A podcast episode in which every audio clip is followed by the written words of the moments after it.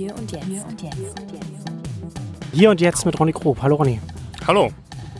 Wir wollen heute hier mit, mit viel Wind und, und Sonne ein bisschen über den Medienwandel sprechen und äh, über die Debatte der Journalisten, auch über die Zukunft des Journalismus.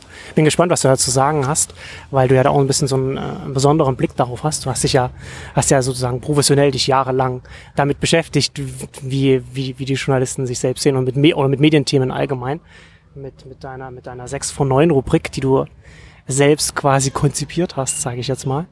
Ähm, aber erzähl da vielleicht mal so kurz zusammengefasst so ein bisschen sowas zu deiner Person. Ja, also ich habe die Rubrik nicht selbst konzipiert. Das äh, würde ja Peter Hohenkamp sehr äh, wütend werden, wenn er das hört. Äh, nein, ich habe es zusammen mit ihm äh, sozusagen erfunden. Das war 2006, als ich äh, bei Blockwerk angestellt war. Also jetzt genau zehn Jahre. Das sind genau zehn Jahre. Das war im Sommer 2006, ja.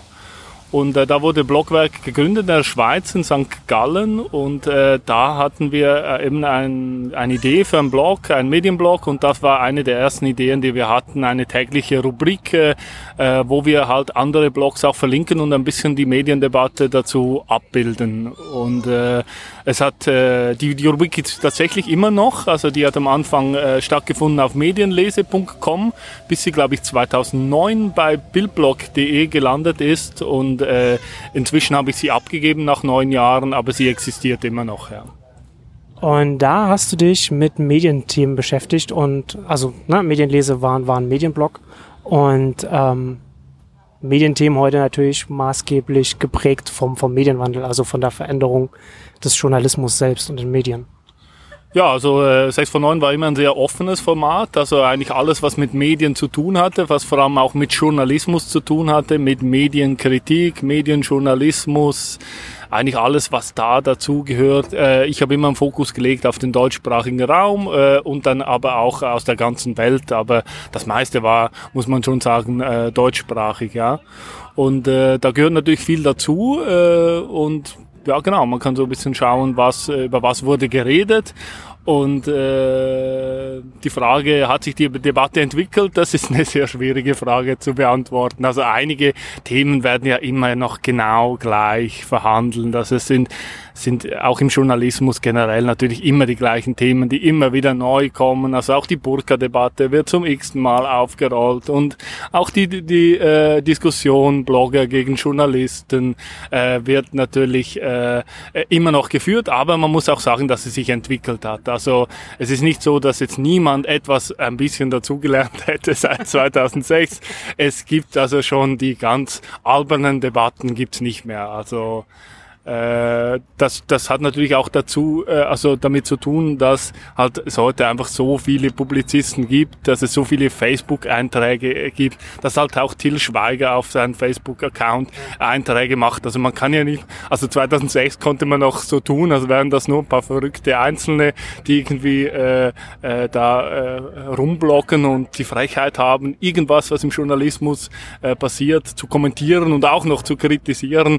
Heute kann man das natürlich eigentlich nicht mehr. Also die, die Medienkritik gerade in den letzten zwei, drei Jahren ist natürlich unglaublich laut geworden und hat äh, dann auch äh, ja, einigen äh, Beteiligten geholfen, äh, äh die, die, die, die sich viele nicht gewünscht hätten. Äh, also die AfD hat jetzt auch davon profitiert und äh, äh, ja, also äh, das hat sich halt äh, entwickelt und äh, es ist nach wie vor ein sehr großes Thema und solange Journalisten nicht wirklich bereit sind, äh, sich auch zu bessern, was dazu zu lernen, klüger zu werden, wird das auch so bleiben. Wir haben, wir haben ja damals, also aus sechs, sieben, acht, neun, zum Teil wirklich alberne Debatten geführt über die die Haptik des Papiers, die äh, die den, immer noch gemacht. Die, die, den, ne, aber nicht mehr so nicht mehr so stark, oder? Nicht mehr wird nicht mehr ganz so das ist nicht mehr so dieses Hauptargument, das, das da nach vorne gebracht wird im, im Medienwandel gegen, gegen das Internet, oder? Also.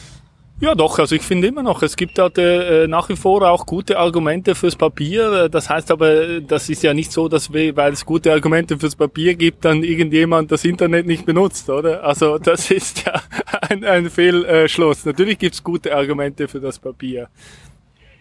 Ja, genau, aber eben nicht die Haptik. Also das sind, das sind ja, für gewisse an. Leute vielleicht schon. Ich finde zum Beispiel auch die Nichtüberwachbarkeit ein ganz großes äh, äh, Thema vom Papier eigentlich. Ich habe da mal sogar einen Titel, äh, äh einen Beitrag darüber geschrieben auf medienwoche.ch, also ein Portal, auf dem ich auf dem ich in die letzten Jahre viel äh, äh, publiziert habe. Und damals wurde ich eigentlich von vielen Leuten so ein bisschen ausgelacht. Aber ich finde das immer noch eins der Hauptargumente für Papier. Oder nein, keins der Hauptargumente, aber eins der äh, echten Argumente. Also wenn du äh, auf ein auf ein äh, Stück totes Holz schaust, dann kann dir niemand äh, äh, nachweisen, genau was du gerade äh, liest, oder? Ja, ja, aber wie, aber wie wichtig schätzt du das ein? Weiß ich nicht. Ist aber eben, also man kann jetzt darüber lachen, aber man kann sich auch mal darüber Gedanken machen. Ja, aber würdest du, würdest du dann jetzt, also hast du jemals die Entscheidung getroffen, jetzt ich, ich lese jetzt lieber etwas auf Papier, weil ich dann weiß, dann bekommt es niemand mit? Nein, noch nicht, aber in vielen äh, Fragen der Überwachung äh, kommt ja irgendwann eine, vielleicht eine Situation, wo sich äh, etwas äh, grundlegend ändert und man äh, keinesfalls von irgendjemandem überwacht werden will. Und äh, vielleicht kommen wir mal in so eine Situation, wer weiß das? Ja, wer weiß das? Ja, ähm, ist ein bisschen weit hergeholt, wollen wir nicht vertiefen. ja, wie wenn du jetzt, du hast jetzt dich da jetzt da auch lange damit beschäftigt, so wie, wie, wie Journalisten selbst auf andere Journalisten schauen und wie man sich da auch so, wie man vielleicht auch selbstkritisch ist oder vielleicht auch nicht kritisch mit, mit, mit der eigenen Zunft umgeht. Hast du das Gefühl, hat sich da, hat sich da was getan? Das ist, ist der Journalismus so ein bisschen dadurch, dass er ja auch von vielen Seiten jetzt schon über jetzt auch wirklich einen langen Zeitraum angegriffen ist und angegriffen wird. Ich meine, klar, es gibt natürlich in Deutschland auch noch so das ganze, die ganze Lügenpressegeschichte oder sowas da. Aber hast du, hast du grundsätzlich das, hast du das Gefühl, hat sich da was verändert? Weil ich finde zum Beispiel, was, was ich immer sehr frustrierend finde mit dem, mit dem deutschen Journalismus, ich weiß nicht, ob es wie es in der Schweiz ist, aber der deutsche Journalismus ist, hat, hat praktisch null Selbstkritik, hat, hat ein ganz großes, hat, hat keine Fehlerkultur. Also er kann nicht damit umgehen, dass man selbst Fehler macht. Es gibt ja zum Beispiel, New York Times hat ihre eigene Fehlerrubrik äh, und so weiter. Und ich finde, dass das, dass das ganz wichtig, dass es ganz zentral ist, dass es dazugehört. Und das, es ist eigentlich auch interessant, dass man, dass man da so ein Problem mit hat, weil das ja auch gerade eine Publikation auch helfen würde, auch Vertrauen langfristig beim, beim Leser aufzubauen, wenn man da so ein Verhältnis zur eigenen Berichterstattung hat.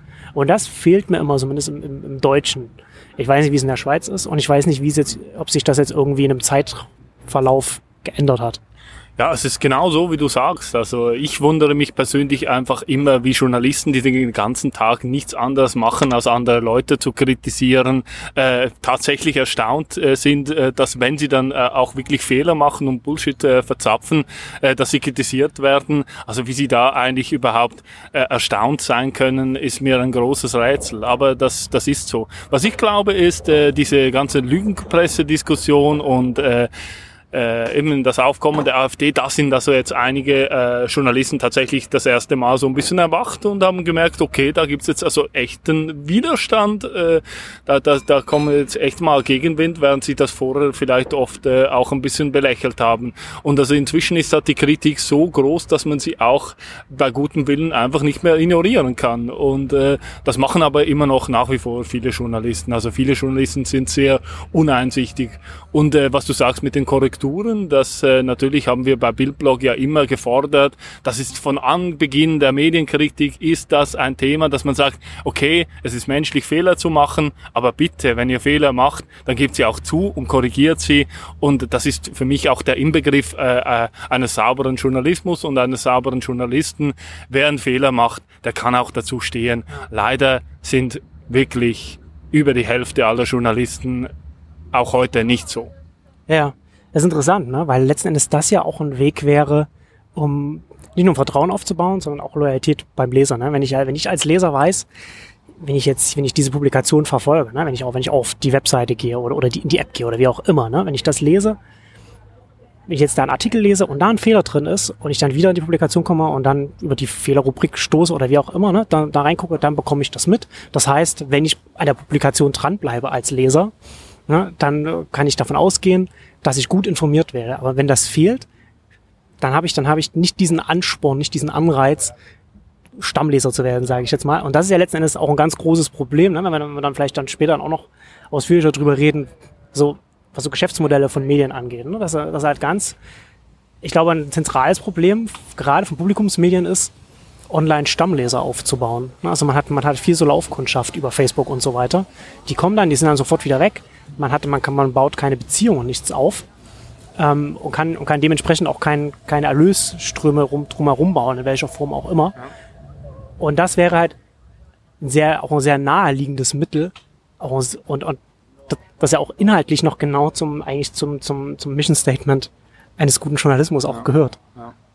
Genau, also, äh, also wenn wir gleich mal zu den Erlösmodellen kommen, glaube ich, äh, dass es eben äh, einfach wahnsinnig schwierig ist, im Internet mit äh, klassischer Werbung, im Free Internet irgendwas zu verdienen. Und ich glaube, im Journalismus geht es ganz klar in eine Richtung und das ist äh, das gute alte Abo.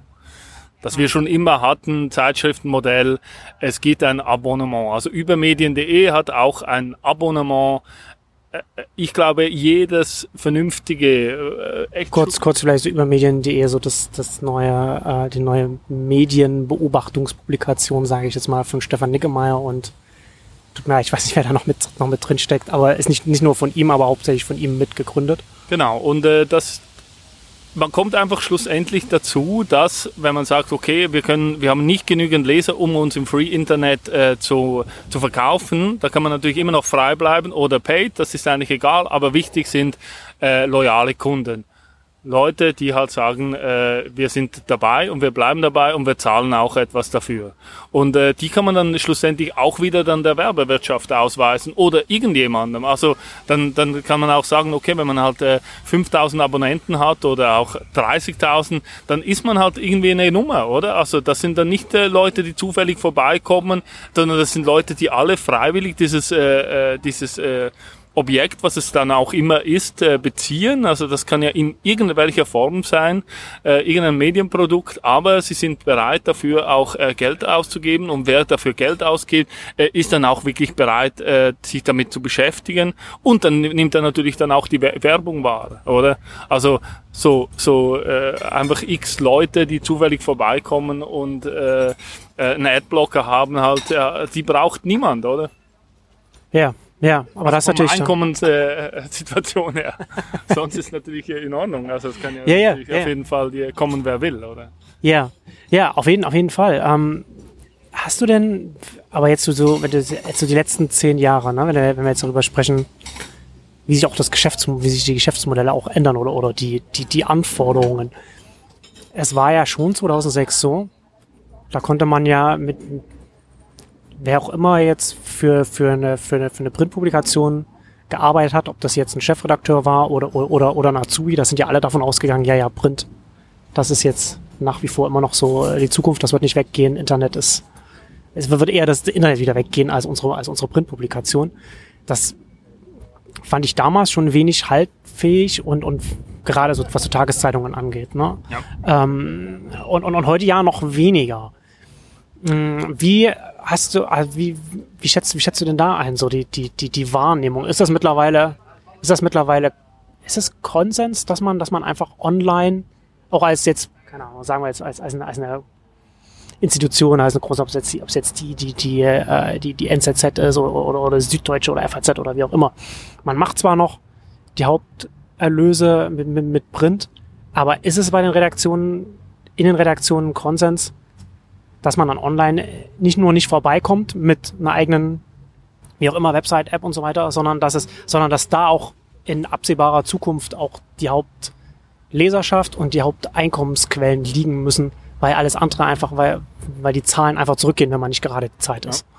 Also ich muss sagen, ich hätte dir 2010 wahrscheinlich vorbehaltlos äh, zugestimmt. Heute sehe ich das äh, ein bisschen anders. Also de facto ist Print immer noch da äh, und zwar in verschiedenster Form. Also es gibt nach wie vor große deutsche Tageszeitungen, die auch äh, in, in einer gewissen Form äh, äh, rentieren. Da gibt's in der Schweiz zum Beispiel äh, die, die, die Gratis-Tageszeitung 20 Minuten, die irgendwie äh, mehrere Millionen äh, Gewinn macht im, äh, jedes Jahr.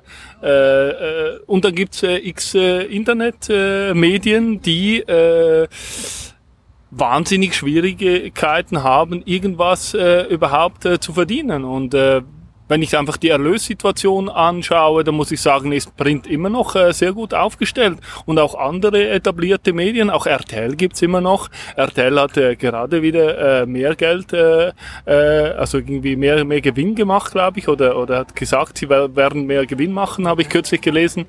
Ähm, also ich muss sagen, wenn du, wenn, wenn du jetzt wirklich eine ehrliche Bilanz äh, ziehst auf der Erlösseite, dann sieht, sehen die alten Medien relativ gut aus. Aber Gleichzeitig sieht man natürlich, wie sich die jungen äh, Menschen äh, äh, verhalten. Also wie viele 22-jährige Menschen kennen wir, die sagen, ja, heute gehe ich mal an den Kiosk und kaufe mir ein schönes Printmedium, oder? Also die wissen zum Teil gar nicht mehr, dass es äh, am Kiosk solche Sachen gibt weil ihr Leben äh, so weit weg ist äh, von dem, was, was ist. Andere wiederum eben schon. Also es gibt auch die Bravo gibt's ja immer noch auf Print und das, die wird irgendwie gekauft offenbar von irgendjemandem. Vielleicht sind das alles Zurückgebliebene in ihren Dörfern, aber... Ich, ich, äh, ich glaube, das, das, das, wird, das wird dann eher wahrscheinlich von, von Eltern sein, äh, die das hier für ihre Kinder kaufen, die dann ich vielleicht noch kein, kein Smartphone haben oder so, die dann ihre Zeit nicht anders vielleicht verbringen dürfen. Arme Kinder, die kein Smartphone haben und noch äh, äh, Totholz lesen müssen. Aber also ich weiß nicht, eben die beiden Dinge gehen halt auseinander. Einerseits die die verdammt gute, immer noch verdammt gute Erlössituation vom Print und die katastrophale äh, Erlössituation von Internetmedien. Und dann kommt noch etwas Zweites dazu, oder? Dann haben wir eben, sagen wir, wenn du ein Internetmedium hast mit Anspruch, also ich, zum Beispiel Neunetz oder? Oder irgendein äh, anderes, oder? Dann kannst du sagen, okay, ich versuche jetzt mal mit, äh, mit Bannerwerbung.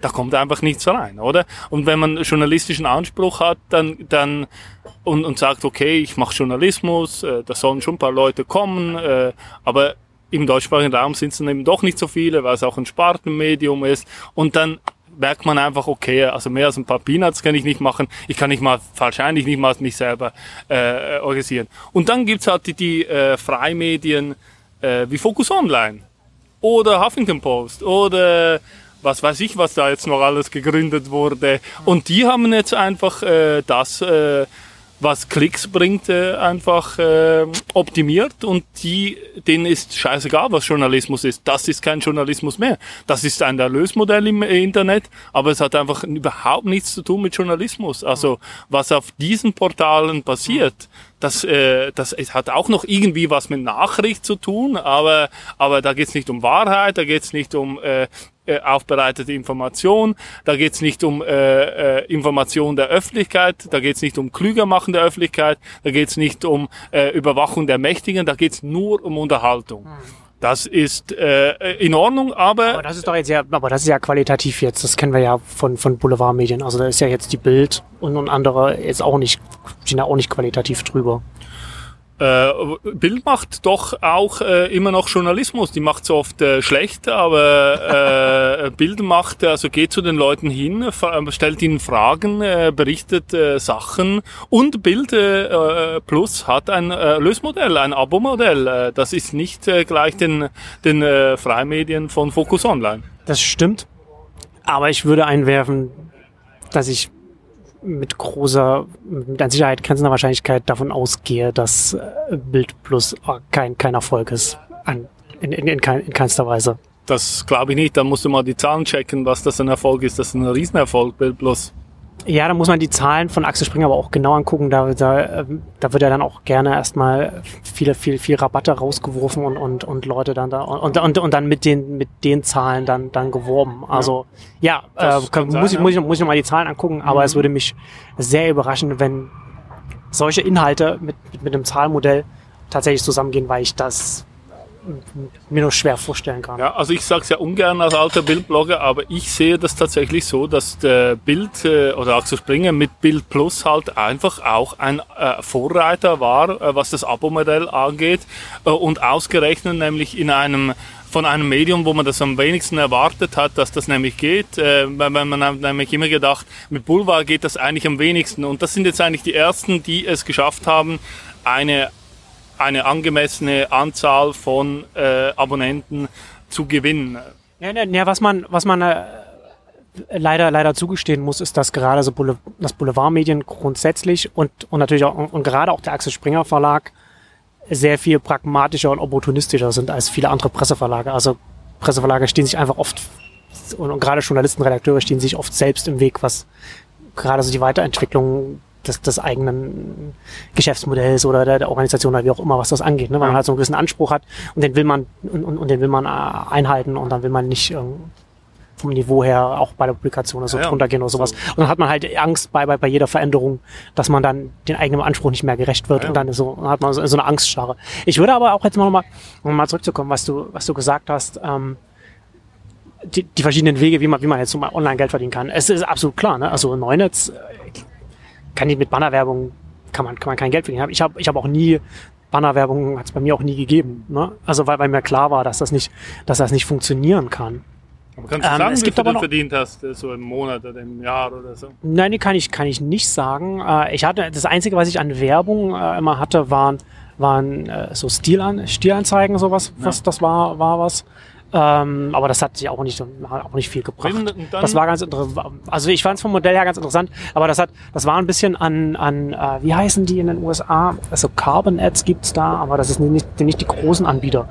Es gibt da so ein Vorbild von, von, von Stilanzeigen, ähm, die aber maßgeblich auch da, davon leben, dass sie eben nicht sagen, wir lassen uns per Pageviews bezahlen, sondern es gibt ein monatliches Kontingent. Also wenn du auf der Seite sa- werben willst, musst du, es gibt ein monatliches Kontingent, das ist ungefähr so ein bisschen daran angelehnt, was die Seite im Monat an, an, an Aufrufen hat, also was sie an Reichweite hat. Aber wenn die, wenn, wenn die dann drüber liegt, dann, dann hat man halt was quasi umsonst bekommen, aber, ne, aber da ist man, nicht, ist man ist nicht so an den direkten Pageviews gekoppelt.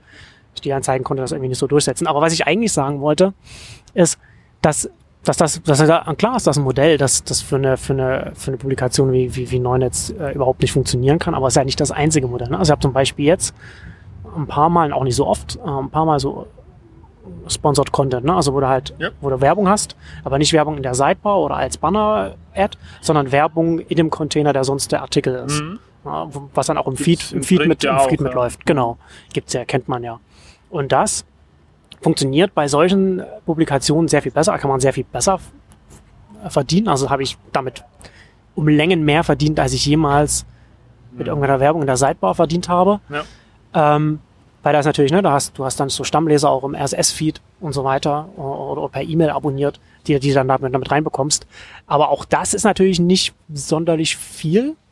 Ne, aber du kannst natürlich, dann, wenn du überlegst, womit, was kannst du denn zum Beispiel noch machen? Und da finde ich zum Beispiel auch den Ansatz, den jetzt so mein, mein Arbeitgeber, Arbeitgeber äh, Exciting Commerce verfolgt, finde ich, finde ich da sehr interessant, weil das, glaube ich, so ein Modell ist, was man auch in den USA zum Beispiel sehen kann. Ne? Also da hängt dann, du machst dann, du hast als Publikation, guck, guckst du dir, du nimmst dir ein Thema raus, ein Themenfeld und das beackerst du dann von allen Seiten. Also du machst dann nicht nur eine Berichterstattung, sondern du machst dann auch noch eine Konferenz zum Beispiel dazu, also machst Veranstaltungen noch dazu.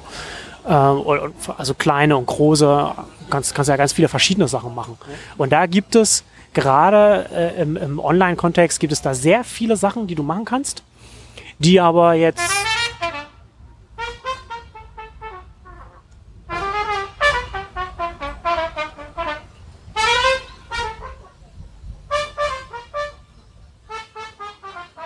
Ähm, weil das sind Geschäftsmodellexperimente, die man jetzt hierzulande nicht so häufig sieht. Also gerade in den USA, finde ich, sieht man das sehr viel stärker. Also wenn zum Beispiel, zum Beispiel so Politico, finde ich extrem spannend. Man hat sich einfach auf, auf Washington eingeschossen und, und da also zu sagen, okay, wir machen, wir schießen uns von, von den Insider, von der Insider-Berichterstattung so sehr darauf ein, dass du als Kongressabgeordneter oder Mitarbeiter äh, in, in, dem, in dem politischen System da gar nicht, gar nicht an uns vorbeikommst, weil du alles bei uns findest. Auch bis hin zu welches Restaurant gerade äh, angesagt ist bei, bei, bei, bei, bei Politikern und so weiter. Ne? Und dann kannst du, und dann machst du, die haben ja dann auch dann äh, auch eine Print-Ausgabe noch mit dran, aber die haben halt auch so Veranstaltungen und so weiter. Und die machen das ja und bringen das ja jetzt auch nach Europa, das Modell. Und andere Beispiele. Springer. Ja, genau. äh, Als, als, Joint, als Joint Venture mit, mit, mit Axel Springer. Was ich auch interessant finde, dass, dass es dann, dann da auch wieder da Axel Springer gewesen ist. Dass da offensichtlich da die besten Kondi Konditionen da am Start hat oder wie auch immer. Ja, aber also, ne, also du hast da, du hast da schon verschiedene Sachen, die du da machen kannst. Und du siehst halt zum Beispiel auch, was du auch schon sagst, da also Abo-Modelle, ne, funktionieren auch. Also, äh, Wall Street Journal ist zum Beispiel super erfolgreich mit seinem, mit seinem Abo-Modell. Ähm, aber ich glaube, dass du da, ich glaube, was man bei diesem Thema ganz oft vergisst, ist, dass man beim, bei einem Geschäftsmodell, bei den Fragen, wie, wie verdienen wir Geld, nur auf die Erlösseite guckt und nicht auf den ganzen Rest. Sodass man sagt, okay, was jetzt die Süddeutsche jetzt im Print macht, das macht jetzt einfach online und sie verlangt dafür Geld im Abo und fertig. Na, also dass man nur sagt, man, man macht, man geht von Erlös von, von, von Werbung und so ein bisschen Artikel einzeln verkaufen zu einem Gesamtpaket oder wie auch immer über. Und ich glaube, das funktioniert nicht, weil du musst online, wenn du Geld verlangen willst für deine Inhalte, musst du dich anders positionieren, als es noch in einem, äh, in einem, in einem Massen, im rein massenmedialen Kontext funktioniert hat. Weil ich glaube nicht, dass jemand bereit ist oder dass, oder dass genügend viele bereit sind, für die Inhalte von einer, von einer Süddeutschen oder einer FAZ oder so zu bezahlen. Eher vielleicht noch für ein Handelsblatt oder, oder, oder so Wall Street Journal oder sowas. Je, je spezialisierter du bist, desto mehr kannst du äh, Nutzen stiften, desto attraktiver bist du, desto eher kannst du auch jemanden überreden, dann für die Inhalte zu bezahlen. Je, ja. je allgemeiner du wirst, je mehr du halt newslastig wirst, sagen wir es mal so, ja, ja. Des, des, desto wahrscheinlicher wird es, dass du einfach kein Geld dafür verlangen kannst, weil das, was du machst, einfach auch von, von, von anderen äh, übernommen werden kann. Ja gut, aber also da bin ich nicht ganz der, deiner Meinung. Also äh, das mit der News bin ich natürlich äh, auf jeden Fall deiner Meinung. News ist sowieso immer was für Free Internet. Äh, das wird sich sowieso nicht monetarisieren lassen. Aber wenn du sagst, dass FAZ und Süddeutsche online nicht das gleiche machen können äh, wie wie äh, auf Print, da muss ich dir widersprechen, weil deren ihr Geschäftsmodell war schlussendlich immer oder einfach ihr Produkt war es Journalismus zu betreiben und was sie gemacht haben, also ich meine, Spiegel zum Beispiel ist der ideale äh, äh, Fall, oder? Da gab es Spiegel Print, das war immer Journalismus. Und dann gab es Spiegel Online und die haben gesagt, ja, wir machen auch unter der Marke Spiegel, aber wir schauen natürlich schon auch ein bisschen, was geklickt wird, oder? Und wenn du halt einfach anfängst zu schauen, also richtig gut zu schauen, was geklickt wird, dann landest du sofort in den Tiefen der Quotenhölle.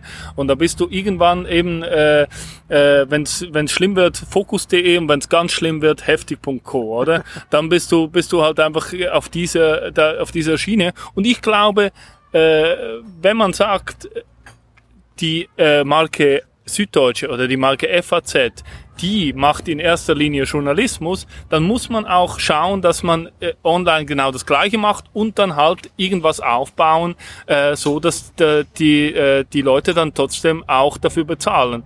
Ich finde das, was die NZZ online macht, eigentlich ganz interessant. Also äh, sind äh, paar Sachen sind frei online. Wenn du länger da dabei bist, musst du äh, dich einloggen und irgendwann auch bezahlen. Ja, die, die, die löchrige Paywall, wie sie genau, New York Times vor ein paar Jahren ja, eingeführt genau. hat. Ja, das ist das Gleiche, aber äh, schlussendlich äh, macht die NZZ Online nicht viel was anderes, als, äh, als äh, sie schon in Print gemacht hat. Also, oder sie versucht auf jeden Fall mit dem gleichen äh, Fokus daran zu gehen. Weil, wenn man das nicht macht, meiner Meinung nach, zerstört man eigentlich die ganze Marke bei Fokus sieht man das genau, oder? Also Fokus Print, das war äh, vielleicht auch ein boulevardeskes Magazin. Ich, ich, ich wollte schon sagen. Ja, ja. Ich will das jetzt nicht so, äh, zur, äh, zum Höhepunkt des Journalismus im Print äh, hochschreiben. Ja, aber, aber es war schon noch qualitativ was genau. anderes. Und da wurden auch, äh, also auch heute noch gibt's dort Interviews, die wirklich lesenswert sind. Also es ist nicht, dass einfach alles Bullshit ist in Fokus Print, während auf Fokus Online doch äh, das allermeiste einfach nur auf Klick,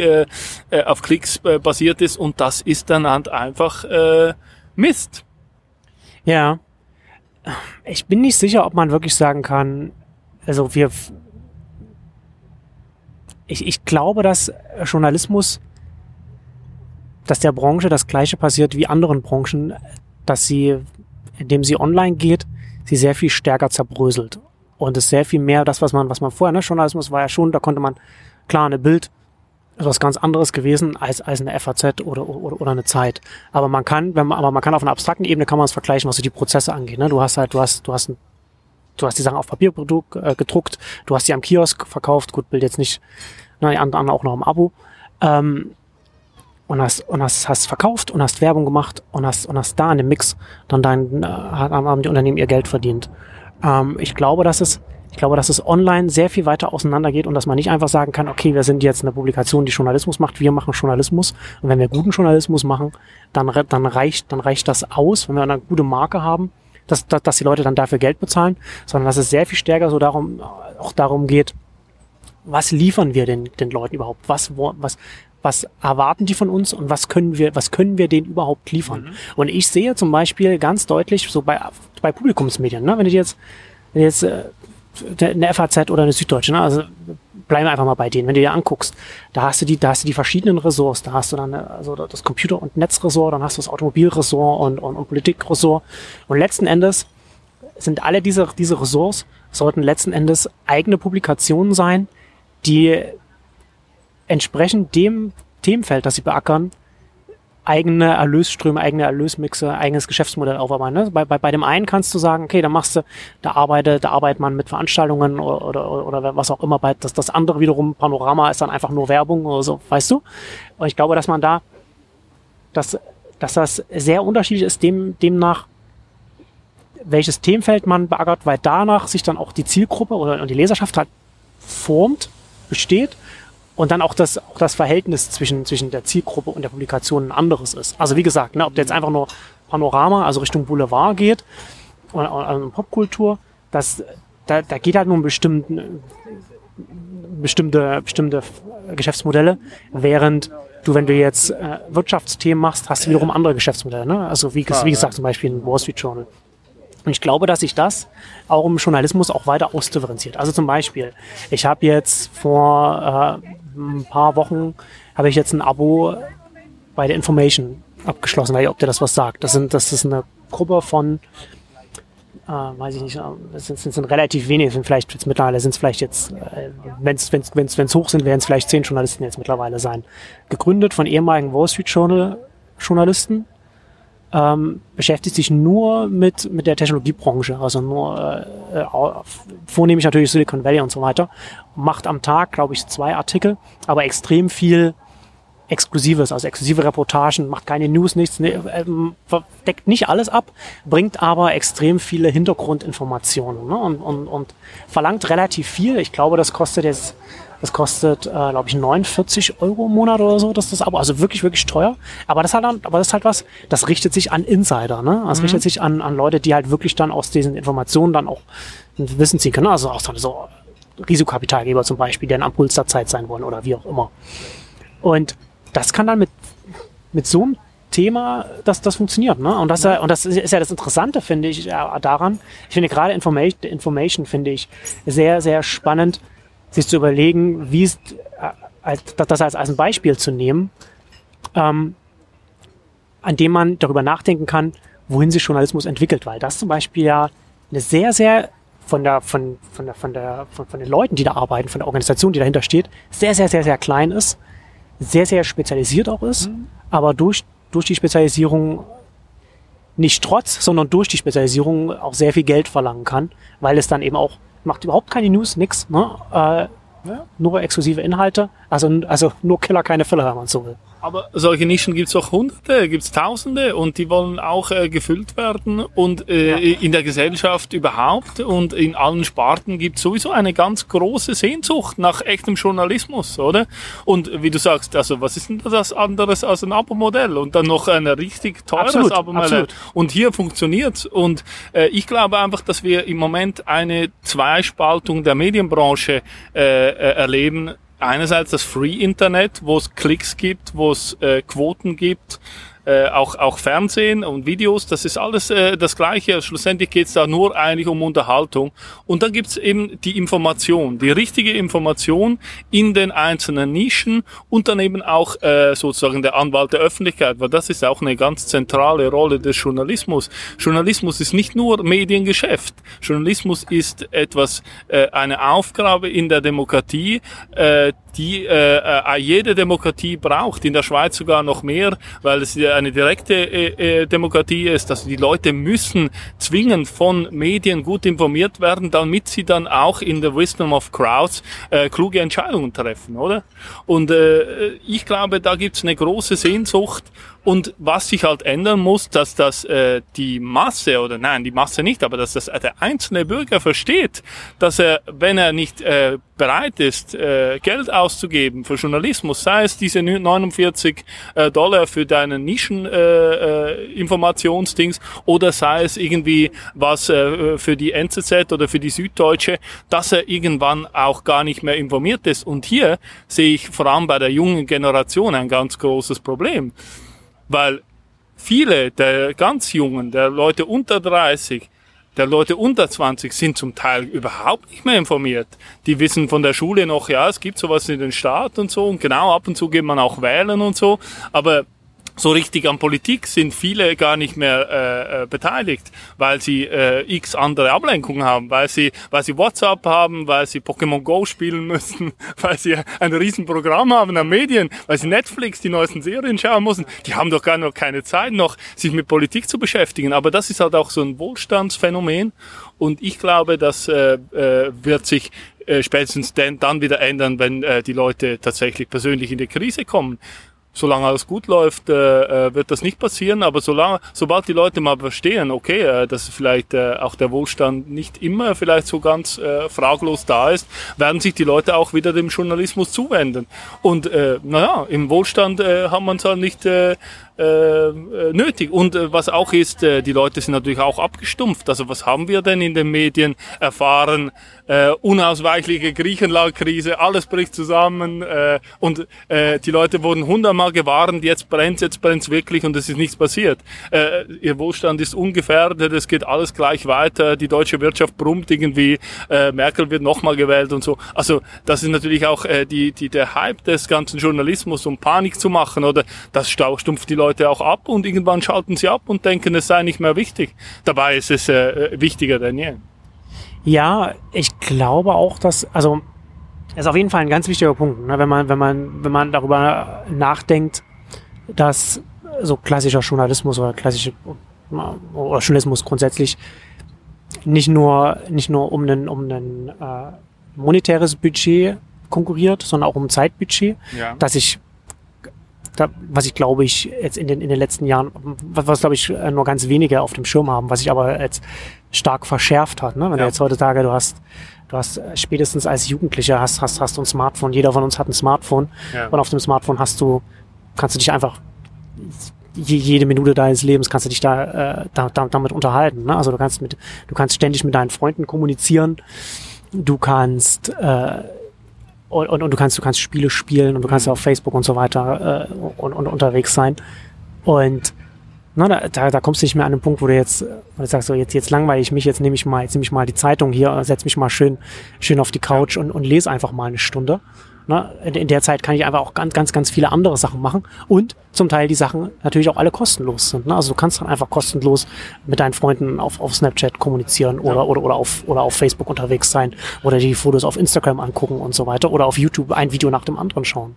Und da würde ich nochmal einhaken, man kann nämlich auch Journalismus äh, äh, konsumieren und zum Teil äh, äh, nach wie vor auch gratis. Also das, was die Welt zum Beispiel äh, äh, abdruckt in ihrer Zeitung, äh, steht zum Teil eins zu eins gratis im Internet. Und da glaube ich, da müssen halt die Journalisten, Journalisten reagieren und sagen, okay, wir verschenken echten Journalismus nicht mehr. Wir sagen, okay, der ganze Unterhaltungstrash, den bieten wir gleichzeitig äh, weiterhin äh, gratis an. Also ich will das jetzt gar nicht so negativ machen. Ich, ich finde Unterhaltung eigentlich super. Also wenn ich da sage Trash, dass ich, ich unterhalte mich selber auch, äh, ich lache mich kaputt ab äh, kurzen Videos, wo jemand auf die Schnauze fällt und ich schaue das immer mal wieder, oder? Aber äh, für eine Gesellschaft ist es nicht, wichtig, äh, nicht äh, lebensentscheidend und Journalismus ist etwas anderes. Journalismus muss auch bezahlt werden und äh, da will ich noch mal kurz das Medienbudget äh, zum, zum Tragen kommen, oder? Also ich habe das auch ich sitze zu Hause und äh, spiele Pokémon Go oder na gut, da kann ja, ich ja nicht zu Hause. Hause. Genau, aber aber ich habe einfach meine 500 Ablenkungen, die ich haben kann. Ich kann Netflix gucken, ich kann dies machen, ich kann Spotify hören und so. Und dann sage ich aber nein, ich schalte jetzt mal zwei Stunden aus und äh, lese eine gute Reportage, ich lese zwei gute Printmagazine und ich lese noch ein Buch. Und wenn ich das nämlich jeden Tag mache, dann bin ich einfach am Schluss auch sehr viel besser informiert als nur über dieses ganze Fast-Futter. Äh, also natürlich äh, auch Netflix-Serien bilden. Es aber, gibt alles aber andere. Es ja, aber es ist ja interessant, ne? dass du, dass das ist das alles, was du jetzt gesagt hast, du hast alles andere, was du genannt hast, so, es ist quasi der Default, von dem du ausgehst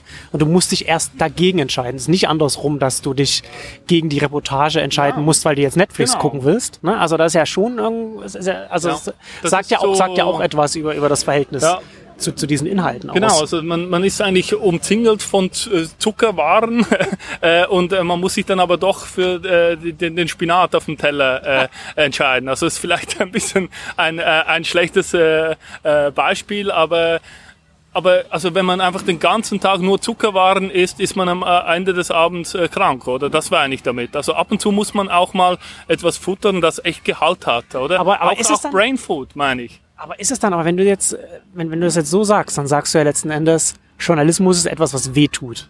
Und das so ein bisschen, ne? Also ja, das, das ist ja das. Ich ja eigentlich nicht. Also ich habe ja Nein, aber, aber weißt du, weißt, worauf ja, ich hinaus genau, will. Also du genau, letzten Endes, also du, du, du versuchst jetzt, du versuchst jetzt halt äh, eine Lanze für den für den Journalismus ja. zu brechen, aber letzten Endes kommt da halt durch, dass man, dass man, äh, dass das was ist, das, das macht weniger Freude als andere Sachen. Da muss man, das halt, das ist wie Arbeit, weißt du? Und vielleicht, also ja, das, das, das, das, ist und das ist ja dann auch ein Problem ne? des, mhm. des Produktes genau. Journalismus, sage ich ja. jetzt mal. Na, wie kann, wenn, wenn, wenn alles ringsherum, sagen wir mal, jetzt attraktiver wird, weil einfach jetzt eine, eine sehr viel vielfältigere Medienwelt entsteht, in der man sich einfach anders die ja, Zeit vertreiben kann. Aber eben, also es ist ein Stück weit auch eben Bürgerpflicht. Also man darf das nicht vergessen. Wir in unserer Wohlstandsblase glauben, äh, wir, wir, wir können die Politik oder die Wirtschaft einfach äh, äh, machen lassen, was sie will. Und das ist genau Journalismus, dass sie dort kritisch hinschaut. Und für der Bürger heißt das, dass er sich auch über diese Fragen, die kritisch sind, informieren will. Das kann natürlich in einer sehr schönen Form passieren, dass ich nämlich eine Reportage lese, wie ich das gerade heute gemacht habe, zum Beispiel in Reportagen über China, äh, dass ich nämlich Spaß habe an der, äh, an der Sprache, die dort ge, ge, ge, geschrieben wird, dass ich, dass, dass ich nicht ein schlechtes Gefühl habe, aber trotzdem bin ich nachher informiert. Also so ist geht's doch bei jedem Sachbuch äh, äh, so. Wenn du ein Sachbuch liest, dann denkst du auch nicht, ja, was ist das wieder für ein Riesenspaß, dieses Sachbuch zu lesen. Aber du hast natürlich recht. Also meine Argumentation mit dem Spinat krankt furchtbar. Das ist eine schlimme Allegorie. Also das, das ist eigentlich äh, also wenn man, wenn man sagen muss, ja, jetzt esst mal schön den Spinat, äh, äh, Zucker könnt ihr später essen. Also das ist natürlich äh, eigentlich furchtbar. Ich merke das selber, ja. ja. Ja, ja also ich, was ich mich ja auch immer gefragt habe, ne, ist, hat der Journalismus sich jetzt hier in Deutschland, vielleicht nicht so sehr in den USA, weil da, also New York Times zum Beispiel ja über, über Jahre hinweg alle Inhalte kostenlos auch online gestellt hat. Aber hierzulande habe ich ein bisschen auch den Eindruck, dass sich der, der, der Journalismus auch selbst so ein bisschen Bein gestellt hat und sich ins Ausgeschossen hat, weil es war über Jahre hinweg war es einfach, oder beziehungsweise es ist immer so gewesen, dass die großen Publikationen einfach nur sehr wenig Printinhalte, also die wirklich guten Inhalte, sage ich jetzt mal, die richtig viel Zeit und Aufwand reingelaufen und finanziell auch reingegangen ist, einfach nicht online gestellt haben und das nur im Print veröffentlicht haben und maximal online man das dann für keine Ahnung, 100 Euro pro Artikel irgendwie kaufen konnte für, ja. für, für zweieinhalb Stunden oder so. ähm, Ne? Also das, das, ich, ich habe, ich habe schon seit Jahren frage ich mich, ob, ob man da nicht auch in Deutschland auch so ein bisschen so eine, so die ganzen heranwachsenden Generationen, die sich dann maximal online äh, informieren, maximal online auch, auch mit, mit Journalismus in Berührung kommen, etwas lesen, die dann einfach nur ein Spiegel online dann kennen. Also nur in Anführungszeichen. Ja, das ist ja schon noch okay. Aber ne, aber so ganz vieles, ne? Weil zum Beispiel ist ja immer wieder, man hat ja immer wieder gehört, ja, jetzt äh, sz.de macht jetzt eine Paywall oder, oder, oder dies und das macht eine Paywall. Jetzt werden, jetzt kommen die, die kostenlosen Inhalte kommen jetzt weg. Ähm, und dann liest man dann, dann liest man immer bei, und dann, dann, dann, dann Thierry Welt beim Parent Tower da immer ganz verzweifelt, ja, aber Leute, guckt doch mal, die haben ja nie ihre online, äh, ihre Inhalte alle kostenlos online gestellt. Alles was, ist, also die guten Print-Sachen, die waren dann immer nur, immer nur dann, wie ich jetzt schon sagte, nur pro Artikel ja. konnte man nur kaufen oder maximal wie, wie Welt Online nur für Google über Google zu finden. Ne? Also nur also Google optimiert online gestellt, aber nicht auf der Startseite verlinkt. Ähm, ich bin nicht sicher, ob, ob, das nicht, ob das nicht gesellschaftlich in Deutschland auch negative Auswirkungen gehabt hat, weil ja, du hast natürlich recht, ne? Es wäre natürlich besser, wenn, wenn man einfach dafür bezahlen würde. Aber zum anderen gab es ja ganz lange sowieso nicht die Möglichkeit, einfach jetzt eine, eine klassische deutsche Publikation per Abo digital zu beziehen, ohne, ohne über 3000 äh, Hürden zu springen. Oder, oder überhaupt nur selbst dafür nicht mal. Ähm, man macht, man macht das doch nicht, wenn man, wenn man überhaupt keinen Kontakt mit den Inhalten hat, wenn man überhaupt nicht weiß, was, ja, genau. was, was, ein, was einen da erwartet, wenn man überhaupt nicht in Berührung damit ja. kommt. Ja. Und ich glaube auch, dass das, dass das auch schon noch ein bisschen was damit zu tun hat. Ja, das, äh, Markus Spart hat auf hacker.de mal vor, vor einem Jahr oder so einen ganz interessanten äh, Kommentar gemacht zu einem, ich glaube, zum Artikel oder einem Vortrag von Sascha Lobo, weiß ich nicht mehr genau.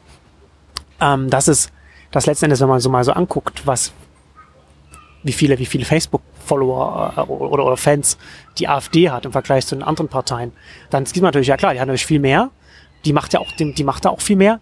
Ähm, und, und, und vielleicht hat das auch, sagt das auch was über, über die, die äh, politische Ordnung in, in, in Deutschland aus oder die Ausrichtung der Bevölkerung. Aber es sagt mindestens genauso viel darüber aus, wie wenig die deutschen Parteien online gemacht haben und letzten Endes auch, wie wenig die deutschen Journalisten online gemacht haben. Ne? Also ganz vieles findet online einfach nicht statt oder wird und, und, und äh, ist dann auch ein bisschen dann, ne? also bist dann als Print Leser, Abonnent bist natürlich viel besser informiert, als wenn du jetzt die gleiche Marke in Anführungszeichen online konsumierst.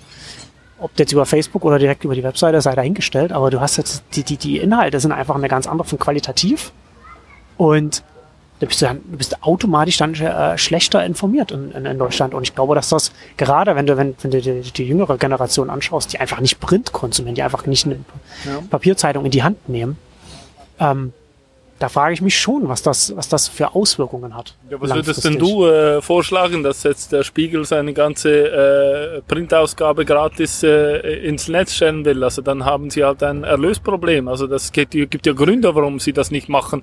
Und ich finde die auch vernünftig. Also ich sage es nochmals, die Journalisten dürfen den echten Journalismus nicht verschenken.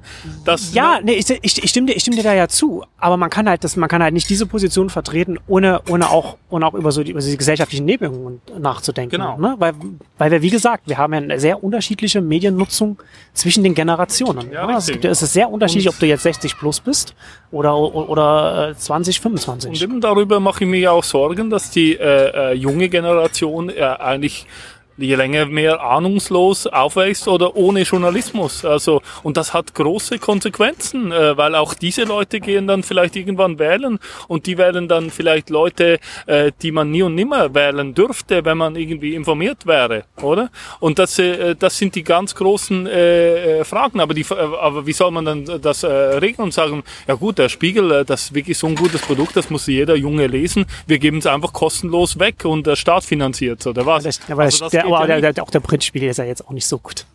Nein, das, aber, das ist ein anderes Thema. Aber jetzt nehmen nehm, ja, ja. irgendein ja. Qualitätsmedium, oder? Also äh, das ist schlussendlich äh, ist es eben wichtig, dass das in privater Hand bleibt und dass schlussendlich die Leute dafür zahlen. Das aber ist das wichtig, weil wenn es vom Staat subventioniert ist, dann ist es nicht mehr unabhängig. Ja, aber das, das bringt uns ja auch zum, zum, zu einem weiteren Punkt, über, über den ich auch mit dir noch reden äh, wollte, ähm, wenn, wir, wenn wir über Medien, Geschäftsmodelle sprechen. Ja. Was ist mit öffentlich-rechtlichen Medien? Wie schätzt, ja. wie, schätzt du, wie schätzt du das ein? Ja, das, da kann ich nur eins sagen. Äh, öffentlich-rechtliche Medien äh, verbraten in Deutschland im Jahr acht oder neun Milliarden Euro. Die ganze Deutschlandfunkgruppe, also Deutschlandradio, Gruppe, das heißt Deutschlandfunk, Deutschlandradio Kultur und Deutschlandradio Wissen äh, verbraucht meines Wissens, glaube ich, 100 Millionen im Jahr. Das heißt, das sind zwei Prozent vom Gesamtbudget. Und wenn du dich nur in Deutschland ausschließlich bei diesen drei Sendern informierst und die Website liest, dann behaupte ich, ist der öffentlich-rechtliche Auftrag völlig abgedeckt. Wenn du nur diese zwei Prozent äh, äh, konsumierst und einfach sagst, okay, das ist seriöse öffentlich-rechtliche Information, ich höre Deutschlandfunk, ich schaue auf der Website, ich lese die Texte und wenn ich dann das mache, bin ich öffentlich-rechtlich äh, äh, informiert. Das heißt, die anderen 80, 98 Prozent kann man spülen. Ja, ja, das, das ist auf jeden Fall äh, noch, noch mal ein besonderes Problem, dass wir haben ja das, das deutsche öffentlich-rechtliche System so dass es, dass es so föderal auf, aufgestellt ist, ne? dass, dass, dass du sehr viele parallele Strukturen hast, ne? Genau. dass, dass, dass, jedes dass jedes eigene, jeder eigene Landessender nochmal sein eigenes Gesundheitsmagazin hat und ja. so weiter. Das ist was, was total albern. Ich habe irgendwann mal mal von einem von einem Professor, der sich der sich damit der sich damit beschäftigt, mal eine Zahl äh, oder, oder, oder einen Vergleich mal, mal gehört, der, der hat gesagt, ich glaube, es war der WDR, WDR war das, glaube ich. Der WDR hat äh, genauso viel finanzielle Mittel zur Verfügung wie die ganze BBC. Was, er, was, was ja schon auch mal so ein, so ein, so ein, äh, zum Verhältnis mal, mal äh, darstellt, genau. ne, wie viel, wie viel Geld da hier reinläuft. Aber wenn wir jetzt mal annehmen, okay, ne, also wir gehen jetzt mal von einem, von einer, von einer, äh, weiß ich nicht, einer, einer sagen wir, sagen wir an, wir, wir haben jetzt, wir können jetzt hier Tabula Rasa machen, wir können das jetzt umstrukturieren. Wir können das umstrukturieren. Ähm, ich finde, dass man, ich finde, dass man, dass, dass öffentlich-rechtliche Medien auch sehr viel abdecken können und machen können, was jetzt private Medien jetzt zum Beispiel nicht so gut machen können. Also zum Beispiel, zum Beispiel sogar ganz, so ganz nackte Newsberichterstattung einfach nur, ja. sowas, ne? Und, und vielleicht auch, und vielleicht auch so, so, so Faktenchecking und so ja. etwas, ne? Das könnte gut, das könnte gut so ein öffentlich-rechtlich, weil da, weil das auch was ist, womit man schwer auch Geld verdienen kann. Das ist, glaube ich, was, was öffentlich-rechtlich gut organisiert werden genau. könnte, aber dazu müsste, glaube ich, auch das öffentlich-rechtliche System an sich davon wegkommen, klassische private Medien zu simulieren. Also halt ja. also zu tun, dass man jetzt, man, man muss jetzt so Tagesschau.de muss jetzt eine Seite sein, eine Webseite sein, die halt ähnliche Inhalte macht, ja, wie jetzt, genau. wie jetzt ein Spiel Honor, so mit einem Kommentar und so weiter und so fort. Dass man das, das könnte man, glaube ich, das muss, das muss man nicht machen. Also das kann man machen, wenn man, wenn man freie Ressourcen hat, aber, da, aber es gibt andere Sachen, die man viel besser machen könnte. Und gerade auch könnte, finde ich jetzt zum Beispiel, könnte man bei, beim öffentlich-rechtlichen Medien online das könnte man auch viel mehr als ein, als, als, als ein Portal aufbauen, wo man, also wo wir gerade auch so Fakten checken zum Beispiel. Ja. Das muss nicht in Form von Artikeln stattfinden. Aber Beispiel, ne? ich sag dir, es passiert schon. Also geh auf deutschlandfunk.de, äh, das, das äh, passiert äh, dort, die machen das. Also äh, natürlich im, meistens in Form von Artikeln, aber äh, das kostet eben 100 Millionen im Jahr und das ist das alles abgedeckt. Also ja. das kannst du mir nicht äh, erzählen, dass das äh, ein Problem ist. Und ich sag dir auch, wie man äh, die öffentlich-rechtlichen dazu bringt, äh, wirklich öffentlich-rechtliche Inhalte zu machen, nämlich indem man ihnen verbietet, komplett Werbung zu machen. Ja, aber das machen sie ja online auch nicht. Also das gibt's ja natürlich, das gibt's im, im, im Fernsehen, oh, aber jetzt im, aber im also im TV. Also ja. erstens Werbung streichen, zweitens Budget radikal äh, zusammenstreichen. Also ich glaube, mit zwei Prozent äh, des jetzigen Budgets äh, wären die öffentlich-rechtlichen äh, immer noch so gut. Es gäbe zwar kein Fernsehen mehr, kein öffentlich-rechtliches Fernsehen, aber das finde ich auch nicht so schlimm. Wer Leute, äh, wer, wer sich informieren will, äh, der kann das auch im Radio tun oder auf der Website. Ja. ja. ja. Ja, gut, ja, da, da, da, dem, dem widerspricht natürlich so, so das demografische Bild gut, Deutschland. Also das ist klar, das ist, aber, aber das geht, sagen das, wir mit, das, das, mit Fernsehen, dann wir ja. sagen, dann sind es nicht zwei Prozent, mit Fernsehen sind es 20% der jetzigen Kosten. Oder 10. Ja. Ja, ja. ja ich glaube, dass also da, da, das ist auch das so, ist das, das, ist auch so, das aber das ist auch so ein, so ein so ein so ein Aspekt finde ich, über den wenig gesprochen wird. So, wenn wir so die Debatte des Medienwandels ja. so anschauen weil da natürlich auch, weil, weil, weil alle Eigeninteresse haben. Ne? Also du hast, ja. sobald, sobald da jemand aus dem öffentlich-rechtlichen System kommt, da ist man natürlich sofort immer bei, bei, bei solchen Debatten in, in der Verteidigungshaltung, klar, weil das halt auch ständig angegriffen wird und man will natürlich nicht, dass das eigene Budget, wie du jetzt sagst, vollkommen zusammengestrichen wird. Klar, dass man da aus Eigeninteresse dann dagegen arbeitet. Gleichzeitig hast du natürlich dann so die Medienjournalisten aus den privaten Medien, die, die, die natürlich die öffentlich-rechtlichen als, als als eine unrechtmäßige Konkurrenz sehen, die, die, die am besten komplett abgeschafft ja. werden müsste. Ne? Mhm. Und, und wenn, du, wenn du das beides zusammennimmst, kommst, kommst du halt auf eine, auf, auf, da, da kann es halt überhaupt keine Debatte da. Also das, das finde ich auch ein bisschen schade, ja, ja. Dass, es, dass es zu dem Themenfeld keine öffentliche Debatte geben kann, weil ich glaube, gerade so in Deutschland, wo, wo man auch so, so, ein, so ein riesiges öffentlich-rechtliches System hat, könnte man eigentlich sehr viel machen, wenn man darüber nachdenkt, wie kann denn öffentlich-rechtlich und, und, und, private Medien, wie kann das koexistieren? Was kann denn das eine, wie kann denn das eine das andere ergänzen? Also ich meine, ich, ich habe ja schon mal mit, mit, mit Kai Wesnick vor, vor vielen, vielen Jahren mal einen Podcast gemacht, wo wir auch darüber gesprochen haben, wie öffentlich-rechtliche Medien heute aussehen könnten. Ne? Und da kannst du halt auch, auch zum Beispiel darüber nachdenken, wäre es vielleicht nicht auch sinnvoll, dass öffentlich-rechtliche Medien Inhalte so produzieren, dass sie nicht urheberrechtlich geschützt sind. Dass sie dann zum Beispiel dann auch von privaten Medien wieder ja. aufgenommen werden könnten genau. und dann und dann wieder neu gebündelt werden können oder neu gefiltert oder wie auch immer ja. oder, oder, weiterverarbeitet oder so. Ne? Und aktuell ist es ja klar, zum Teil auch, weil man sich auch Beiträge einkauft, weil man da in so einem System drin ist. Aber wenn man Prozesse extra, extra so schaffen würde, dass man Inhalte so produziert, dass sie dann unter einer sehr, sehr offenen Lizenz online gestellt werden kann, also auch eine, die kommerzielle Nutzung erlaubt, dann könnte man ein Gesamtsystem schaffen, das, das, das sehr gut koexistieren kann. Aber ich sage auch, also äh, wirklich das öffentlich-rechtliche Dings in Deutschland das ist, Dings. das Dings ja, ist ein verdammter Bürokratiemoloch. Ah ja, also das, das, das ist da, wird ja niemand, da wird ja niemand und, widersprechen. Äh, das geht nur, indem man den Leuten einfach radikal alle Gelder kürzt und die rausschmeißt und äh, dann einfach ihnen auch einen klaren Auftrag gibt, was sie, was zu ihrem Auftrag gehört. Ist musikalische Stadel Ihr Auftrag? Sind irgendwelche Game Shows Ihr Auftrag? Gehört das zum Bildungsauftrag des Öffentlich-Rechtlichen? Einige Sachen kann man sagen, ja, Game Shows, ja, warum nicht? Also da ist eigentlich die Günther Jauch, wer wäre Millionär, eigentlich schon ein, fast ein Bildungsauftrag, Dings. Läuft aber nicht auf den Öffentlich-Rechtlichen, sondern bei RTL.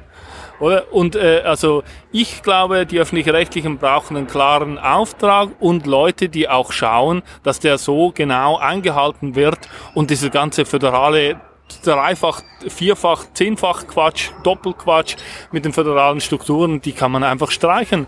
Lieber ein guter Sender, ein gutes Deutschlandfunk, ein gutes Deutschlandradio International auf der Website, that's it.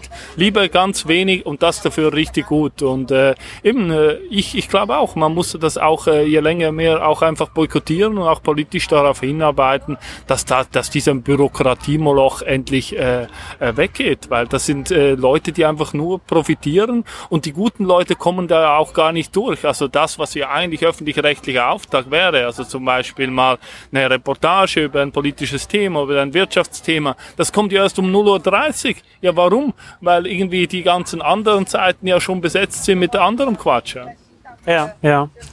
Und äh, was ich mir persönlich wünschen würde, wäre, wäre, wäre ein Server, der Sandmenschen-Videos in der vernünftigen Auflösung ausstrahlen kann, ohne, ohne, ohne zu, zu stottern und so weiter. Das wäre, das, das sollte eigentlich auch mal, das sollte, das sollte möglich, gelingen, das sollte möglich das sollte sein. Gelingen, aber es, es gelingt eben vieles nicht, äh, nee. äh, in, äh, wie auch im Staat vieles nicht gelingt, äh, in, in den öffentlich-rechtlichen auch nicht. Also das sind halt die Bürokratiemonster und da funktioniert eben äh, meistens sehr viel weniger wie bei den Privaten. Ja.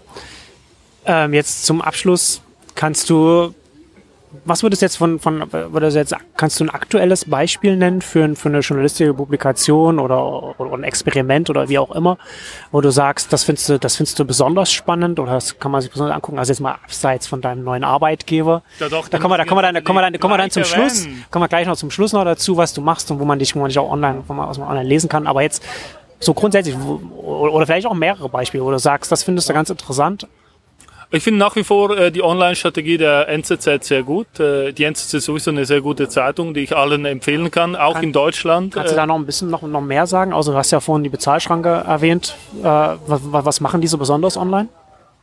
Ähm, online bieten sie eigentlich das Gleiche an wie in der Zeitung. Also der CEO hat da gesagt, wir richten uns ganz auf das Publizistische aus, weil das ist das, was unsere Marke eigentlich ausmacht. Äh, das finde ich ein, grundsätzlich ein sehr äh, äh, guter Vorschlag. Die Frage ist nur, lässt er sich auch finanzieren? das ist dann die zweite Frage und äh, da, da muss man halt den, den Ganzen auch ein bisschen Zeit geben. Aber man muss halt eben auch Abos abschließen, oder? Man muss den Leuten halt, die sowas versuchen und sagen, okay, wir setzen nur ganz auf den Inhalt, den, die muss man auch wahrnehmen. Und wenn man sagt, okay, das ist eigentlich sehr, sind sehr gute Inhalte, muss man auch die, die Geldbörse öffnen und äh, dann ein Abo abschließen und ein Digital-Abo auch oder ein Print-Abo abschließen und das dann auch lesen. Und äh, ich finde, die machen einfach äh, äh, sehr gute Inhalte. Zum Beispiel äh, über deutsche Politik liest man in keinem deutschsprachigen Medien so kluge Einschätzungen wie äh, in der NZZ, weil das ja. die einzigen sind, die einen äh, äh, Blick von auswärts ja. haben, äh, weil es so die, auch die liberale Stimme halt äh, ja. nicht nur im Bundestag fehlt, sondern auch in den deutschen Medien fehlt. Ja. Also die Welt äh, gebärdet sich ja manchmal so ein bisschen als liberale Stimme, ist es natürlich auch nicht. Und die FAZ ist leider auch ein bisschen zu konservativ. Die ist sehr wirtschaftsliberal im äh, äh, Wirtschaftsteil und der ist auch sehr gut und lesenswert, aber sonst ist natürlich vor allem eine konservative Zeitung und die Welt, naja, also die ist so ein bisschen wie die FDP. okay. Ähm, und dann jetzt äh, so abschließend noch, so du bist jetzt wieder frisch von äh, aus Berlin weggezogen ja. in, in, in die Schweiz, nach Zürich, bist jetzt bei einem Schweizer Magazin. Kannst du noch kurz sagen, wo du jetzt bist, was du da jetzt machst und, und wo man dich abseits davon online findet und was von dir lesen kann oder, oder dir folgen kann? Ja, man kann mich natürlich auch auf äh, Twitter und Facebook finden, Ronny Grob. Äh, und äh, mein neuer Arbeitgeber ist das erste Mal, wo ich für ein Printmagazin arbeite. Äh, Deswegen bist du jetzt so pro Papier. Ja, absolut. Jetzt ich habe hab einen Brainwash gehabt und äh, jetzt äh, denke ich ganz anders als vorher. Nein, also die, diese wirklich diese dieses Umdenken hat bei mir nach und nach stattgefunden und es ist halt einfach das Erlösmodell. Also sorry, es gibt auch in Berlin X. Ich habe so viele Internet Projekte gesehen, publizistisch interessant.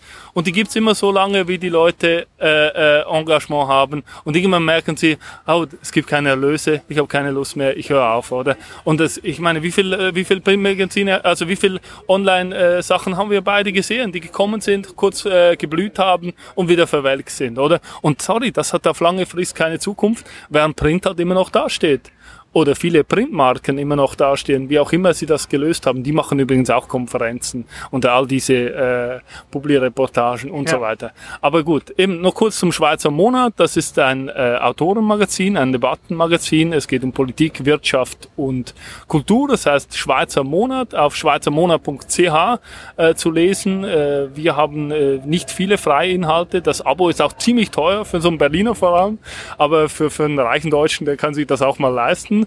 Äh, 19 ähm, Euro die Ausgabe, ein Schnäppchen. Ein Schnäppchen, genau. Äh, äh, aber dafür äh, liefern wir wirklich auch äh, gute Inhalte, meiner Meinung nach. Also wir geben uns auf jeden Fall große Mühe, äh, gute Inhalte zu machen. Und das ist auch der Grund, warum ich dorthin gewechselt bin, weil jetzt habe ich mal echt Zeit, äh, ausreichend Zeit, äh, mich mit einem The Thema zu beschäftigen, das wirklich auch gut zu recherchieren und dann einen klugen, hoffentlich klugen Text dazu zu schreiben. Und das ist schlussendlich das, was die Leute auch weiterbringt, weil, weil in den Newsrooms von Spiegel Online und von wo auch immer, von Bento und so, die haben müssen schlussendlich zwei Artikel pro Tag raushauen, vielleicht sogar drei.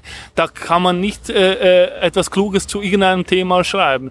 Es braucht schlussendlich Leute, die sich halt äh, mal mehr als einen Tag, vielleicht eine Woche, vielleicht sogar zwei Wochen mit einem Thema beschäftigen, das miteinander diskutieren und erst so kann auch wirklich etwas Gutes rauskommen. Also die, die Form darüber ist natürlich noch das Buch, wenn sich ein Autor sehr lange mit einem Thema beschäftigt beschäftigt, da lohnt sich das auch zu lesen. Aber das ist auch, warum ich äh, einen Großteil der klassischen Medien einfach gar nicht mehr lese, weil ich finde, also das so, eine, so eine durchschnittliche, äh, relativ schlechte Tageszeitung braucht einfach niemand, wo sich irgendein Redakteur in einem Nachmittag ein paar Sachen zusammen googelt, gegoogelt hat und dann irgendetwas schreibt, was er glaubt, das sei so.